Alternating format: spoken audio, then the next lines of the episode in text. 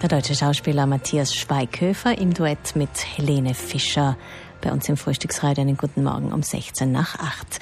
Das Durchschnittsalter der Pfarrer ist 75 in Südtirol. Es gibt zu wenig Nachwuchs bei den Geistlichen, das ist ja allgemein bekannt. Auf der anderen Seite bleiben auch die Familien in den Kirchen weg, die Kinder.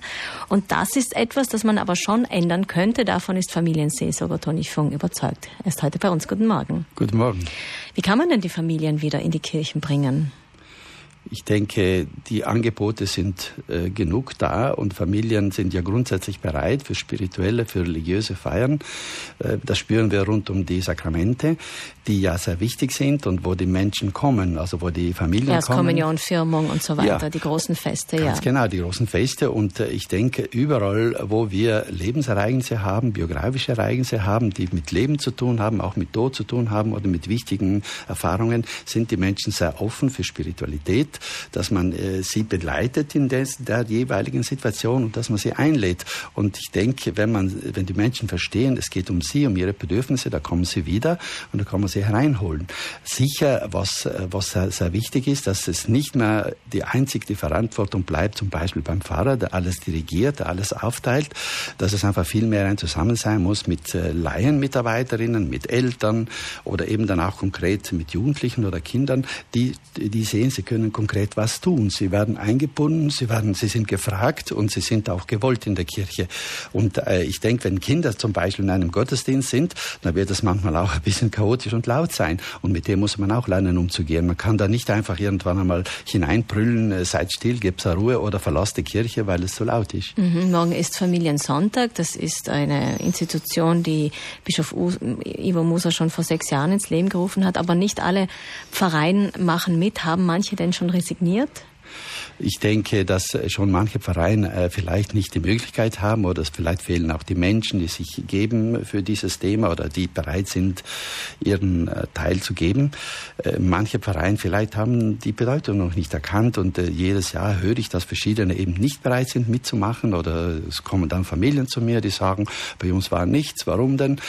Ich, meine Bitte ist einfach sehr etwas zu tun, denn es geht doch, dass die Pfarrei auch in diesem Sinne ganz bewusst hinschaut, wo sind die Familien, was brauchen diese Familien mhm. und dass sie ein Signal schicken, Familie ist wichtig, aber auch ein Signal, wir lassen die Familien nicht allein. Wir befassen uns mit dem, was die Familien betrifft, mit ihren Anliegen, mit ihren Sorgen, aber auch mit ihrem Glück und der Familiensonntag kann noch einmal deutlich so ein Signal setzen. Ja, Familie hat eine Bedeutung und Familie gehört auch in unser Leben hinein. Wir geben der Familie Platz. Und Familiensonntag ist jetzt nicht zu verwechseln mit den Familiengottesdiensten, die ja einmal im Monat in den Pfarreien stattfinden sollten. Ähm, man muss es aber schon auch sagen, es hat teilweise schon auch mit dem Personal in der Kirche zu tun, die manche, also wir haben gesagt Durchschnittsalter 75, manche sind schon in Pension, machen aber immer noch diesen Gottesdienst, um einfach ihren Dienst zu leisten. Da sind aber Pfarrer dabei, die immer mit der Moralkeule kommen, Pfarrer, die streng nach alten Ritus ihre Messen gestalten und gar nichts anderes zulassen, Pfarrer, die teilweise sicher auch zu wenig Zeit haben, um diese Netzwerkarbeit zu machen. Es gibt dann ein paar Aushängeschilder, aber sehr viele Pfarrer werden von den Familien einfach auch nicht mehr akzeptiert. Konkret heißt das jetzt was? Für die Kirche? Ja, das ist eine große Herausforderung. Prinzipiell will ich nicht den Pfarrern unterstellen, äh, sie, sie, sie würden sich nicht bemühen. Ich merke schon, auch Priester sind irgendwann einmal müde und vielleicht auch gefrustet, wo ich am meisten vielleicht betroffen bin, wenn man sich daran gewöhnt hat oder wenn sich Pfarreien daran gewöhnt hat, dass Kinder, jugendliche Familien nicht mehr da sind. Und äh, man hat so resigniert, ja, ja, die sind eh nicht da. Und dann kommt manchmal nur so die Überlegung, ja, ja, die Kirche ist halt nicht äh, so eine Massen äh, Geschichte, eine Massenveranstaltung, sondern eben für die, die kommen. Und wer nicht kommt, sozusagen, die sind selber schuld. Das würde mir sehr, sehr leid tun, denn ich glaube, die Kirche hat ja eine missionarische Aufgabe. Das heißt, es ist wichtig, äh, die, die Leute zu erreichen, sie anzusprechen. Dann ist natürlich zu schauen, wer kann das tun. Mhm. Äh, die große, Und es muss nicht alles, wie Sie vorhin gesagt haben, über den Pfarrer laufen. Es kann Beispiel. über verschiedene Seiten laufen. Also mehr Eigenengagement eigentlich in mehr den Vereinen. Engagement und ich denke auch wir haben vielleicht eine viel zu stark äh, pfarrerzentrierte Pfarrei gehabt sehr lange, wo die Pfarrer bestimmt haben, die Pfarrer haben gesorgt, die Pfarrer haben getan, die, haben, die Pfarrer haben gerufen, die Leute sind dann irgendwie gekommen und haben darauf reagiert. Das haben wir jetzt nicht mehr. Jetzt muss es mehr von den Betroffenen hergehen und ich bin einfach der Meinung, auch Familien müssen sich organisieren oder sollen sich organisieren, sich Gleichgesinnte suchen und einfach auch immer wieder anmelden, wir möchten das mal etwas machen, wir hätten mhm. eine Idee, mhm. wir hätten ein Angebot. In diese Richtung zum Beispiel geht ja auch der katholische Familienverband oder andere Organisationen. Und dass man dann einfach nicht wartet, bis man gerufen wird und äh, bis man äh, eben nicht präsent ist.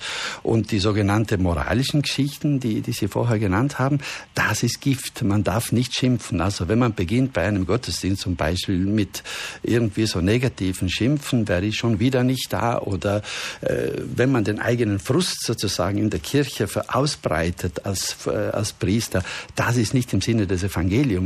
Wir müssen einfach da in der Hoffnung bleiben und die Frohbotschaft des Evangeliums verkünden, wie auch immer. Und dann ist es eher, dass die Leute herkommen.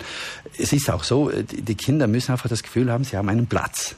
Sie dürfen was tun, sie dürfen singen, sie dürfen, sie werden wahrgenommen, sie werden angesprochen und äh, das Gefühl haben, sie sind gesehen, sie werden gesehen, sie werden wahrgenommen. Ebenso auch die Eltern. Sicherlich manchmal gibt es auch eine Mentalität, wo man äh, sich gern bedienen lässt, also, ja, schauen wir jetzt, was da ist, jetzt gehen wir halt einmal hin und wenn mir es gefällt, gehe ich wieder. Das ist wieder die Herausforderung der Familie und der Eltern. Mhm. Also sich mhm. nur bedienen zu lassen, das ist zu wenig. Die sollen sich auch einbringen, die müssen auch selber äh, sozusagen äh, Hand anlegen und etwas tun und etwas organisieren. Es klingt einfach so, als wären wir in einer totalen Umbruchzeit, in einer Übergangsphase, wo wir uns einfach neu definieren müssen. Papst Franziskus stärkt den Familien den Rücken und will in den Kirchen auch dezidiert alle Formen von Familien sehen sehen. sehen. Und äh, morgen findet dieser Familiensonntag statt. Nicht in allen Vereinen, wie wir gehört haben, aber Familienseelsorger Toni Fjung wird äh, beim Gottesdienst in St. Georgen dabei sein. Und die, die, Pfarrei hat ihn eingeladen. Der Bischof wird in Sterzing erwartet. Vielen Dank, Toni Fjung, für einen Besuch bei uns. Ich bedanke mich auch und wünsche einen schönen Familiensonntag.